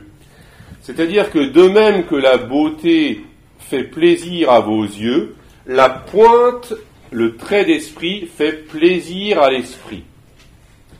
Et donc, évidemment, euh, c'est ce qui va conditionner aussi le plaisir de la conversation. Alors, euh, ces pointes, on peut les pratiquer dans la conversation, mais on peut aussi les pratiquer dans la littérature. Et je vais vous donner quelques exemples. Alors, Gracian appelle également la pointe ce qu'il appelle un concept. Et il définit le concept ainsi. Le concept est l'acte de l'entendement qui exprime la correspondance qui se trouve entre les objets. Ah, qu'est-ce que ça veut dire? Ça veut dire qu'il y a différentes formes de pointes et qu'une des premières pointes, un des premiers traits d'esprit, c'est de faire voir une correspondance entre deux objets, mais une correspondance qui n'est pas visible au premier regard. Donc, il s'agit de découvrir un lien de correspondance entre deux choses, mais qui va un peu vous surprendre, quelque chose qui n'a pas déjà été, euh, d'une certaine façon, euh, rapproché. Exemple que donne Gration à propos de Jules César. Gration écrit, il cite un auteur qui écrit Celui, dit-il, qui arrosa le monde du sang romain, inonda de son sang tout le Sénat. Et donc Gration dit ça, c'est une forme de pointe parce qu'il y a une correspondance entre le sang versé pendant la mort de Jules César euh, dans le Sénat avec euh, le sang romain que César lui-même pendant toutes ces guerres a répandu. Autre exemple, mais cette fois-ci de ce que Gration appelle une figure de contrariété une figure qui ne consiste pas à mettre en scène une correspondance, mais plutôt un renversement, une opposition. Il cite un auteur euh, qui parle de Marie-Madeleine qui pleure au pied du Christ. Voici la figure. C'est ce que les Gration appellent une figure, comme les figures de style. Voici renversé, écrit-il, l'ordre des choses. C'est toujours le ciel qui envoie sa pluie à la terre, mais aujourd'hui c'est la terre qui arrose de ses pleurs le ciel. Donc, ce que dit Gration, c'est que vous voyez ici, l'auteur joue sur le renversement de la relation entre le ciel et la terre, et sur la correspondance qu'on peut faire entre la pluie et les larmes. Et donc, euh, cette inversion du rapport entre le ciel et la terre, d'habitude c'est le ciel qui envoie sa pluie à la terre, mais aujourd'hui c'est la terre qui pleure sur le ciel, eh bien ce genre d'inversion produit dans notre esprit un plaisir, une surprise, un plaisir lié à la surprise, à l'invention de l'ingenium. C'est quelque chose de beau, qui va nous plaire, qui plaît à notre esprit, parce que ça le surprend, ça fait apparaître des relations de correspondance ou d'opposition qu'on n'avait pas perçues, mais en même temps ces correspondances ou ces oppositions doivent apparaître comme pertinentes et justifiées. L'esprit aime aussi, dit, Gratien, déchiffrer une vérité cachée sous une forme problématique ou énigmatique. Donc l'esprit aime aussi déchiffrer ce qui est caché. Et donc, par exemple, une pointe, une autre forme de pointe, c'est de donner une sorte d'énigme, de problème, et de le résoudre ensuite. Je vous en donne un exemple que donne Gratian. Thaïs, jeune fille et belle, a des dents comme charbon. Donc Thaïs, qui est une belle jeune fille, a des dents noires comme du charbon. L'écania, ridée et vieille, blanche dents comme le lait. Donc l'écania, elle, a des dents blanches comme le lait, euh, ridée et vieille. Mais, l'auteur continue, mais à bien y regarder, je vous livre la raison, les dents de Thaïs sont à elle, l'écania les a achetées. Donc, euh, vous avez l'auteur qui, sous une forme plaisante, remarque un fait bizarre, un fait problématique. Pourquoi une belle jeune fille a des dents noires comme du charbon et pourquoi une vieille femme toute ridée a des dents blanches comme du lait? Donc c'est quelque chose qui est problématique, qui surprend, et l'auteur ensuite donne la solution, euh, une solution plaisante qui constitue un mot, un trait d'esprit.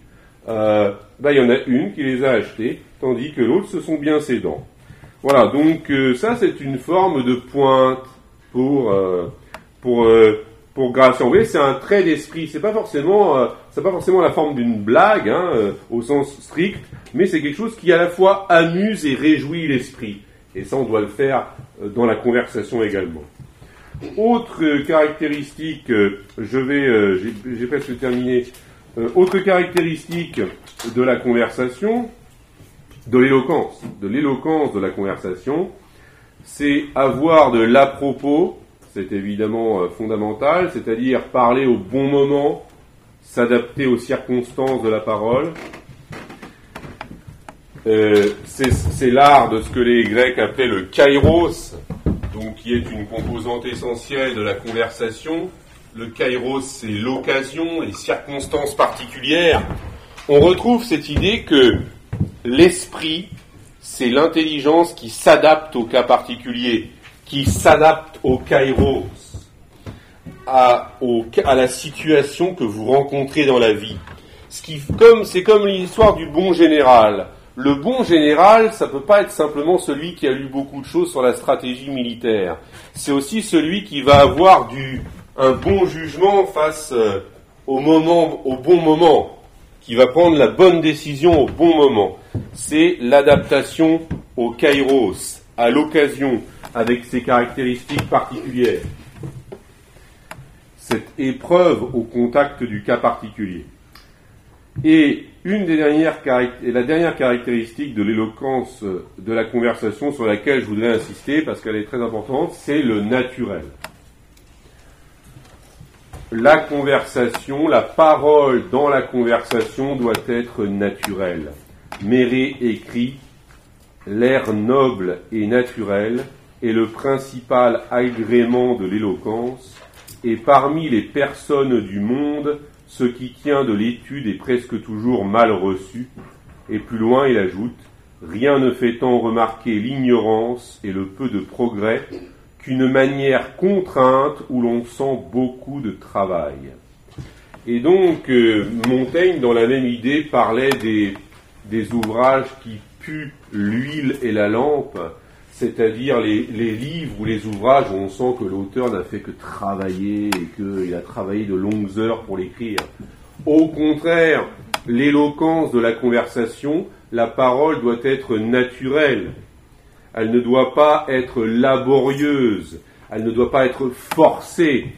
Cicéron, par exemple, se moque des Romains qui mettent des mots grecs partout et qui essayent de parler comme un grec. Non, il faut parler selon son naturel. Il faut parler de sa voix. Donc il y a aussi dans la conversation une recherche d'authenticité. Car ce naturel, c'est pas simplement une mise en scène. C'est euh, l'expression d'une certaine authenticité, d'une certaine franchise que l'on recherche euh, à travers la conversation. Donc la conversation doit fuir ce que euh, Castiglione appelait l'affectation. Qu'est-ce que c'est l'affectation? Eh bien, c'est c'est quand on cherche à quand on perd ce naturel justement et qu'on se force à paraître quelque chose. Par exemple, on fait le professeur ou on fait euh, on fait le chef ou on fait quelque chose. C'est-à-dire, on cherche à à, se, représenter, à paraître euh, dans une sorte de, représentation et d'image figée de, soi.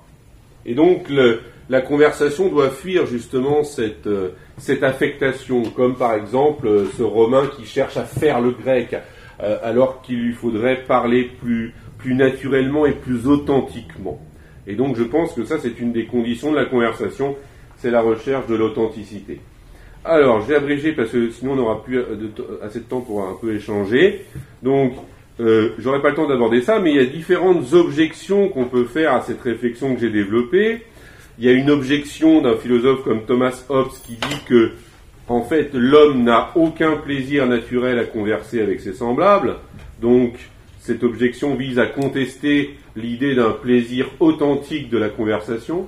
Est-ce que finalement, dans la conversation, il n'y a pas toujours une forme de ruse de dissimulation.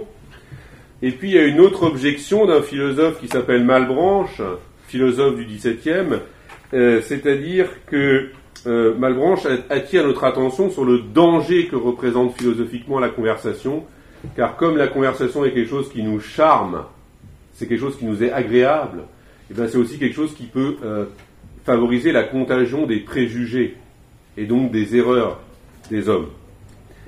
Et puis, euh, il y a une dernière question, et là je vous la suggère aussi, j'ai noté quelques points, mais je ne vais pas les développer, peut-être on peut y revenir. C'est euh, que pensez-vous, et on peut échanger là-dessus aussi, euh, du, rôle, enfin, de, de l'action des innovations technologiques? Pour penser la conversation, c'est-à-dire qu'est-ce que c'est une conversation virtuelle? Est-ce qu'une conversation peut être virtuelle, au sens fort du terme? Et qu'est-ce que le virtuel change éventuellement dans la compréhension de, la conversation. Quels effets ça peut avoir sur la nature de la conversation, sur le plaisir de la conversation? Est-ce qu'on perd quelque chose euh, avec la, les échanges virtuels? Hein, C'est une question aussi qu'on peut se poser. En conclusion, euh, je vous dirais que la, conversation est donc euh, à la fois un agréable exercice de l'esprit, et un fondement de la relation sociale désintéressée.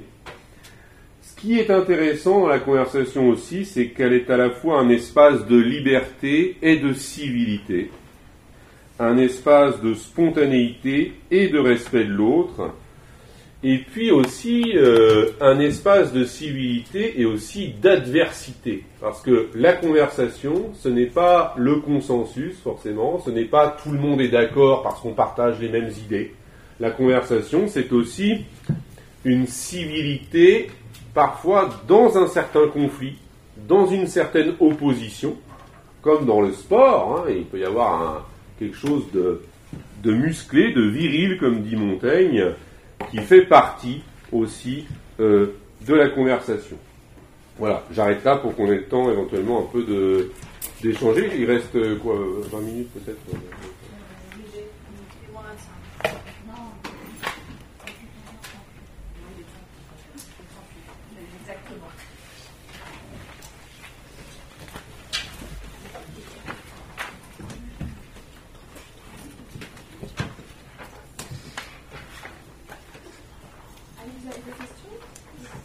Des questions ou des remarques euh, Oui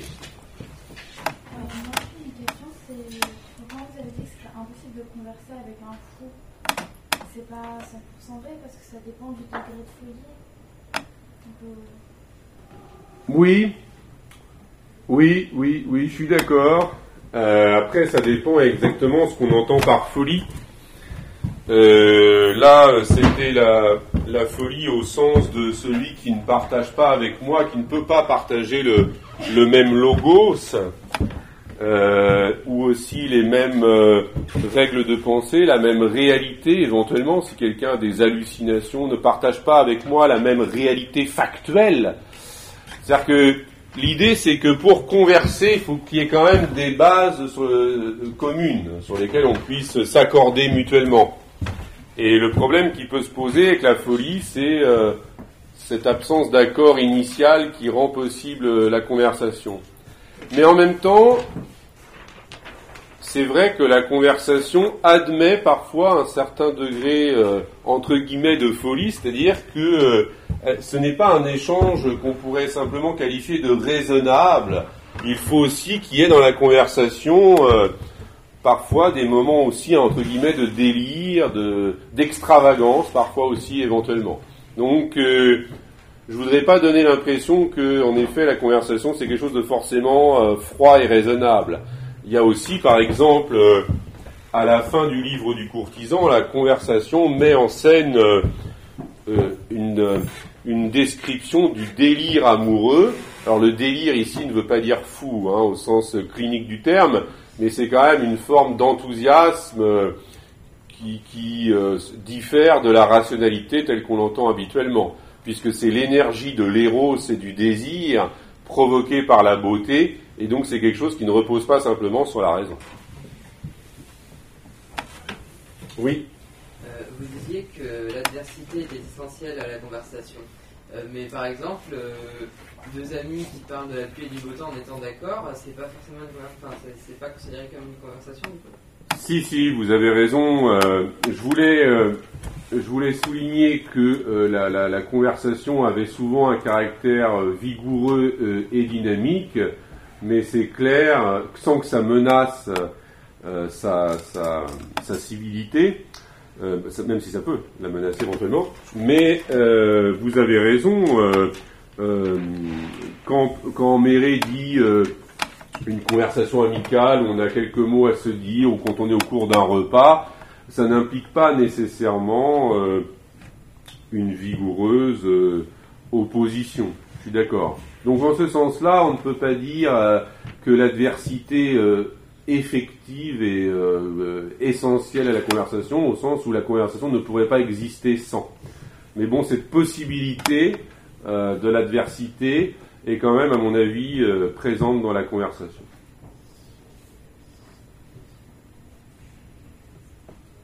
Oui Pardon, oui j'aurais bien aimé avoir des éléments de réponse concernant la question que vous avez posée, parce que euh, vous avez bien dit que euh, ce qui séparait, euh, ce qui différenciait la, la conversation de la discussion était, parmi d'autres éléments, le, la dimension charnelle Oui, propre à, à la conversation.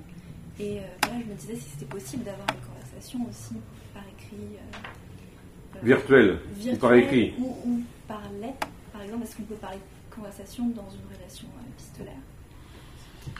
Bah euh, oui, pour- euh, on- la question est intéressante. Alors, ce qui, ce qui m'intéresse notamment, c'est que même parfois dans l'écriture, et notamment dans l'écriture philosophique, on peut trouver des traces de l'art de la conversation, notamment, je pense, chez Descartes. C'est-à-dire que des fois, il y a une manière de s'adresser au lecteur extrêmement humaine, assez douce, assez civile. Euh, J'avais quelques exemples. Donc c'est vrai, je, je pense que la notion de conversation peut s'étendre à, à une sphère euh, littéraire. D'ailleurs, l'ingénium, l'esprit, est aussi quelque chose qui anime le plaisir de la littérature. Et donc il y a aussi un, dans la conversation, il y a, un lien fort entre conversation euh, et euh, littérature. Mais euh, c'est vrai que pour la dimension charnelle, alors, c'est vrai qu'elle est importante quand même dans la conversation, et je pense que de ce point de vue-là, la discussion virtuelle peut poser problème.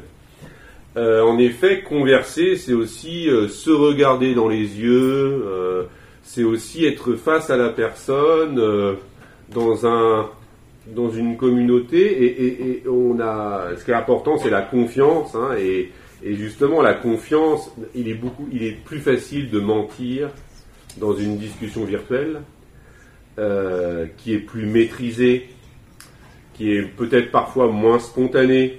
Donc la conversation, c'est aussi une recherche de franchise, d'authenticité. Parfois, on est déstabilisé dans la conversation et c'est normal. Il faut accepter cette, euh, cette euh, surprise, le fait d'être déstabilisé. Euh, donc, du coup, dans le dans la- dans dans l'échange virtuel, il y a des choses qui, à ce niveau-là, peuvent être perdues. La confiance est moins forte, je pense, parce que virtuellement, déjà, c'est bien plus facile de mentir dans un échange virtuel que mentir les yeux dans les yeux, face à face, c'est plus difficile. Euh, voilà, donc, euh, mais après, euh, je veux dire, on peut en discuter. Moi, ça m'est déjà arrivé personnellement de vivre des conversations très agréables et intéressantes, ou des discussions, peut-être, c'est peut-être plus une discussion dans ce cas-là, par, par, par message et donc virtuellement.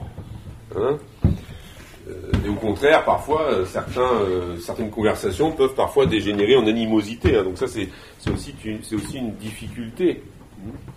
Mais euh, alors euh, pour la, dimension charnelle, oui, euh, il va être parlé hier d'un érotisme de la conversation, et euh, c'est vrai qu'il y a cela, mais euh, il faut quand même relativiser parce que euh, je pense que notre- dans les dans, dans, dans l'étreinte euh, érotique proprement dite, il y a quelque chose qui est hors conversation. Hein, C'est-à-dire qu'à un moment donné, euh, euh, érotiquement, il faut se taire. Donc à un, moment, donné, il y a un silence qui se fait dans l'amour. Euh, non? Non, bah on peut. Voilà. Bon après, euh, il y, a, il y a quelque chose qui quand même dans l'amour est lié aussi au silence. Il y a quelque chose qui ne peut plus se dire. Donc la conversation, c'est alors il y a un voilà, il y a, il y a- une place importante du désir dans la conversation aussi, Euh, comme on le voit très bien dans le livre du courtisan, qui s'achève justement sur la célébration de l'éros, de l'amour, etc. Euh, du baiser aussi, très intéressant. Il y a un très beau texte de Cassienne sur le baiser, euh, parce que le baiser est un signe d'amour plus noble pour euh, ces auteurs-là, parce que ça fait intervenir justement la bouche l'organe de la parole. Donc il y a une noblesse du, baiser qui est liée à la parole. Donc il y a une érotisation de la parole hein, dans la réflexion sur le baiser. C'est très intéressant. Euh, à, l'époque de Castillon, il y a même des livres philosophiques sur le baiser hein, qui sont consacrés au thème du baiser. Overo il Bacio, hein, il y a un livre italien, alors je ne l'ai pas lu, euh, il n'est pas traduit en, français, mais euh, c'est tout à fait intéressant. Et il y a aussi des travaux qui ont été faits chez les Grecs, justement, sur, le, sur la noblesse du baiser par rapport aux autres, signes, aux autres expressions érotiques. Le baiser faisant intervenir la bouche, justement, l'organe de la parole et du souffle qui est lié à l'esprit aussi. Donc, euh, on voit que là, avec la théorie du baiser chez Castiglione, il y a un lien très fort entre érotisme et conversation qui, euh, se noue. Euh, Oui Moi, c'est plus une remarque, mais quand vous avez dit que la franchise est différente de la grossièreté, j'ai compris, mais soigner par la douceur, ça peut être une sorte d'hypocrisie si on embellit trop la chose. Mhm. Oui, alors euh, oui, oui, c'est une question difficile la relation entre franchise et douceur. Et soigner par la douceur, ça renvoie à une réflexion philosophique sur la médecine, qui est très intéressante et qui a été développée par Platon, par Plutarque, parce que il y a un livre très important et très marquant de Platon qui s'appelle le Gorgias. Et dans le Gorgias, Platon dit en gros que la médecine c'est utile, mais le plus souvent c'est très désagréable. Euh, donc justement, Platon développe l'idée que euh, la, médecine doit souvent utiliser quelque chose de violent pour soigner, c'est-à-dire que ce qui est dans, mon intérêt n'est pas forcément ce qui est agréable. Et donc, euh, Platon il faut savoir qu'à la médecine à l'époque c'est quelque chose, hein, il n'y a pas d'anesthésie, euh, la médecine c'est vraiment, il faut brûler la plaie, enfin c'est extrêmement violent. Et du coup, c'est de la souffrance d'être soigné. Mais euh, c'est utile, dit Platon. Et puis il y a des philosophes comme Plutarque qui disent, euh, oui, enfin quand même, un bon médecin, il préfère soigner de manière douce, sans forcément torturer le patient. Quoi. Et donc, il y a l'idée d'un d'un bon médecin qui préfère soigner par la douceur. Alors qu'est-ce que ça veut dire dans la conversation? Bah, Ça veut dire par exemple, euh, au lieu de dire brutalement à un ami euh, qu'il a mal fait quelque chose, on, essaye d'user de délicatesse, on va utiliser plutôt l'éloge que le blâme pour l'amener à se corriger, euh, on va l'encourager. Donc il y, a, une manière de faire qui ne sacrifie pas la vérité l'idée de Plutarque, c'est évidemment qu'il ne faut pas non plus sacrifier la franchise à la douceur. Hein. La douceur doit accompagner la franchise. Mais il y a un art d'être franc sans être grossier. Par exemple, un exemple typique, là, une règle fondamentale que dit Plutarque, c'est que si vous devez dire la vérité à un ami, il ne faut pas le faire devant témoin. Il ne faut jamais le faire en public. Hein. Euh, et, justement, par exemple, vous allez prendre votre ami à part pour dire ah, tu as fait une faute, tu as mal fait, etc. Mais pas en public, pas humilié publiquement, ce qui est très violent, etc. Donc, par exemple, voilà, il y a des règles à respecter dans la franchise. Et euh, il faut du tact, il faut être franc au bon moment, dans la bonne situation, euh, dans les bonnes circonstances. C'est ici qu'on retrouve le kairos si vous dites la vérité à votre ami, mais de la mauvaise manière au mauvais moment, ça va produire un effet nuisible plutôt, en je ne sais ce que pense Plutarque, et donc, euh, de même que le médecin qui doit euh, faire preuve de délicatesse, s'il si est chirurgien, hein, il doit euh, avoir du doigté, ben, c'est pareil du point de vue de la conversation, au sens où il s'agit de soigner un ami par la parole.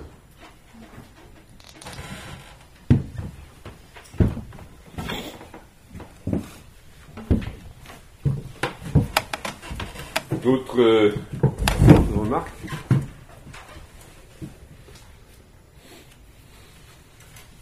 Oui Juste ça, j'ai vraiment pas compris pourquoi vous avez parlé de perte de vigueur sexuelle quand on parlait de retracer euh, son savoir. Oui, alors, en fait, il y a toute une réflexion de, de Montaigne sur le, sur le pédantisme, qui est une forme d'excès de savoir, en tout cas un mauvais usage du savoir, et notamment, euh, euh, Montaigne associe le pédantisme à une perte de vigueur morale mais aussi d'une certaine façon physiologique.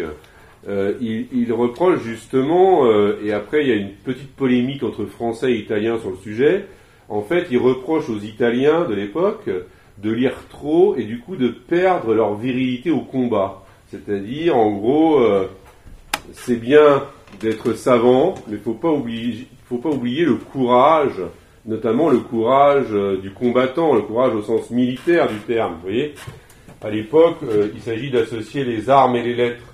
Donc il s'agit de lire, d'acquérir de la culture, mais euh, sans y perdre sa vigueur et une, certaine forme de virilité. Et ce que dit Montaigne, c'est que, alors ça c'est dans l'apologie de Raymond Sebon, il dit autre chose.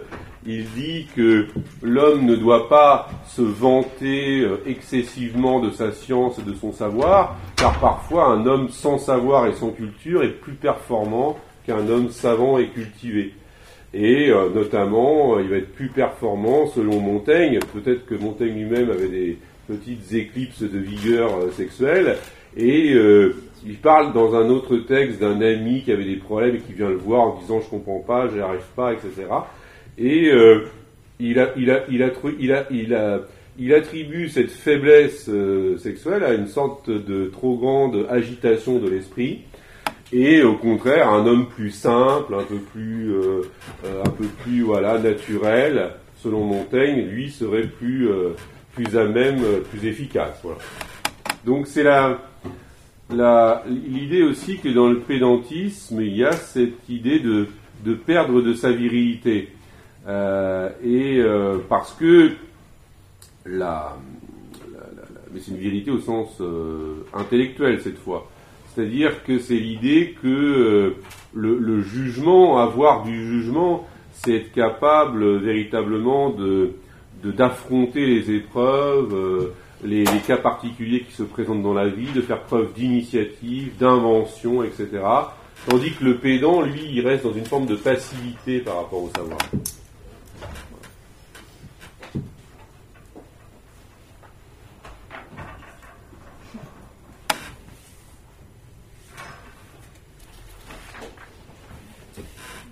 Oui. Euh, peut-être de la même manière, euh, comment est-ce que euh, le, bavardage et l'usage déréglé de la, parole peut entraîner à la, destruction de, la raison? Parce qu'on peut très bien parler beaucoup et, ne pas s'arrêter et, et, tout de même avoir raison. Oui, oui, oui, c'est intéressant. C'est une, une, très bonne remarque. alors, pour euh, répondre à cette question, euh, il faut euh, entrer un, peu plus dans le détail du bavard. Alors, pourquoi le bavardage est-il déraisonnable pour Plutarque? Alors, Il y a différentes raisons. déjà, il est, il, est, très imprudent. Donc, par exemple, il développe aussi des raisons strictement politiques. Il cite plusieurs exemples historiques dans lesquels le bavardage a provoqué des désastres. Euh, c'est-à-dire que quelqu'un qui ne sait pas tenir sa langue, bon, c'est un peu comme euh, la dernière saison de Game of Thrones, c'est-à-dire que euh, le bavardage, ça provoque des catastrophes politiques aussi. Donc il y a aussi un danger politique du bavardage qui est très concret. C'est-à-dire qu'en général, dit plus tard que voilà, il faut savoir tenir sa langue parce que ne pas la tenir, ça peut provoquer des désastres. Alors pourquoi il dit que c'est déraisonnable? Donc ça peut être cette raison assez stratégique, assez pratique. Mais il y a autre chose, c'est que euh, le, bavard, c'est comme l'homme ivre. Euh, si vous voulez pour plus tard, qui compare d'ailleurs le bavardage à une forme d'ivresse et à l'ivresse de l'alcool. Et d'ailleurs, dans le texte que je vous ai donné, il fait une comparaison entre vin et bavardage. Il dit, euh, et langage. Il dit de même que le, vin et le langage, c'est profondément lié. Parce que le vin, dit plus tard, c'est quelque chose qui stimule la parole. Sauf que quand on en boit trop, ça dégénère complètement et ça devient, on, commence à dire n'importe quoi, on délire, on devient fou. L'ivrogne, c'est une figure de la folie, de la déraison. Donc ce qui, à petite dose, favorise l'épanouissement de la parole et de la sociabilité, dans l'excès devient dangereux et une menace. Et le langage, c'est pareil. Le langage, c'est comme le vin, dit plus tard, ça a été donné pour favoriser la, sociabilité, mais dès qu'on on bascule dans l'excès, ça devient une, une folie, une, une destruction du lien social. Et le bavard, il est ivre de sa parole, si bien qu'il délire aussi. C'est comme l'homme ivre qui dit, euh, dont la parole va perdre de son sens. En fait, à, un moment donné, le bavard ne se soucie même plus du sens de ses paroles. Il ne parle plus pour dire quelque chose. Il parle pour ne rien dire. Il parle pour parler, parfois pour remplir le silence. Et donc c'est là où il y a une forme de folie, de déraison. Puisque la, la parole s'affranchit de la pensée, et au lieu de vouloir dire quelque chose, la parole devient une sorte d'excitation physique, physiologique. C'est-à-dire c'est la bouche qui parle plus que votre pensée. On va s'arrêter là, on va te remercier. on n'entend pas la sonnerie ici.